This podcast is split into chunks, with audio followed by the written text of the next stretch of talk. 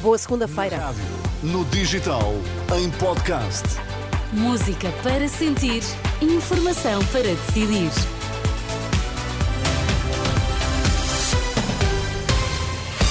Contamos-lhe agora as notícias que importa saber neste início de semana. André Rodrigues, bom dia. Olá, o que é que está em destaque? Crise na Madeira, Miguel Albuquerque reúne-se com o representante da República para indicar o nome de quem o sucede na liderança do governo regional. Já atrasos nas entregas de mercadorias, consequência do protesto dos agricultores franceses que hoje ameaçam bloquear Paris. Estão agora 12 graus em Lisboa, 13 no Porto, 16 em Faro. Vamos lá às notícias das 10 com André Rodrigues. Abrir a indicação de que Miguel Albuquerque vai ser recebido ao final da manhã pelo representante da República na Madeira. Reunião marcada para o meio-dia. Albuquerque deverá apresentar o nome de quem vai substituí-lo na presidência do Governo Regional. Para o início da tarde estão marcadas as audições aos arguídos detidos. Pedro Calado, autarca do Funchal e também os empresários da construção civil, Avelino Farinha e Custódio Correia, vão ser presentes a um juiz de instrução criminal a partir das duas da tarde no Campos da Justiça em Lisboa. Já há atrasos nas entregas de mercadorias mercadorias, primeira consequência do protesto dos agricultores em França, que está a afetar os camionistas portugueses.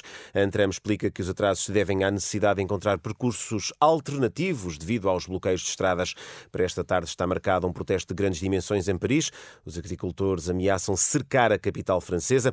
À Renascença, o presidente da Antram refere que há empresas, como a sua, que têm pessoas em permanência a acompanhar a evolução dos protestos. Pedro Polónio teme um agravamento do cenário de tensão em França. Por exemplo, no caso da minha empresa em concreto, temos pessoas que constantemente a acompanhar a evolução dos protestos, a arranjarem alternativas com os motoristas, desde logo utilizando departamentais e nacionais que não são habitualmente utilizadas por este tipo de viaturas, para que eles consigam continuar a circular e, acima de tudo, não se meterem nas zonas de protestos, porque a violência muitas vezes escala em França e é preciso ter também muito esse cuidado com a segurança. Pedro Polónio da Antram, ouvido por Maria João Costa, entretanto, o governo francês promete apresentar em 48 horas novas medidas de apoio aos agricultores. Por cá, vendas Novas é a melhor localização para o futuro aeroporto de Lisboa. É o que revela o parecer conjunto assinado por nove organizações ambientalistas. Em declarações à Renascença, Cássio Pires, da Associação Zero, explica que a posição dos ambientalistas se baseia na necessidade de garantir a proteção da biodiversidade. Julgamos que há aqui uma subvalorização da opção de Campo de Alcochete, nomeadamente em relação ao risco de interferência com os corredores de, de aves migradoras. Isso tem um impacto importante do ponto de vista da segurança e isso não é devidamente assinalado na conclusão final. Daí dizermos que nessa, nessa questão, por exemplo, vendas novas nos parece estar melhor colocado. A Cássio Pires, da Associação Ambientalista Zero. A educação pode estar na iminência de uma pandemia. Comentário do Presidente da Associação de Diretores de Agrupamentos e Escolas Públicas ao estudo do ISCTE, que diz que, em média, faltam todos os dias nas escolas 11 mil professores.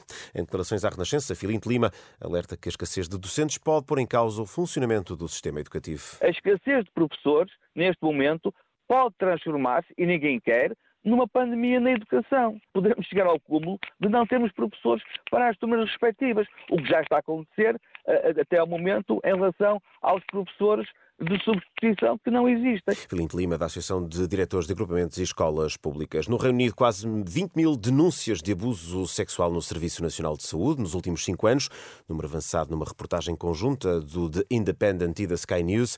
Dezenas de milhares de casos terão ocorrido em mais de metade das instituições de saúde mental britânicas.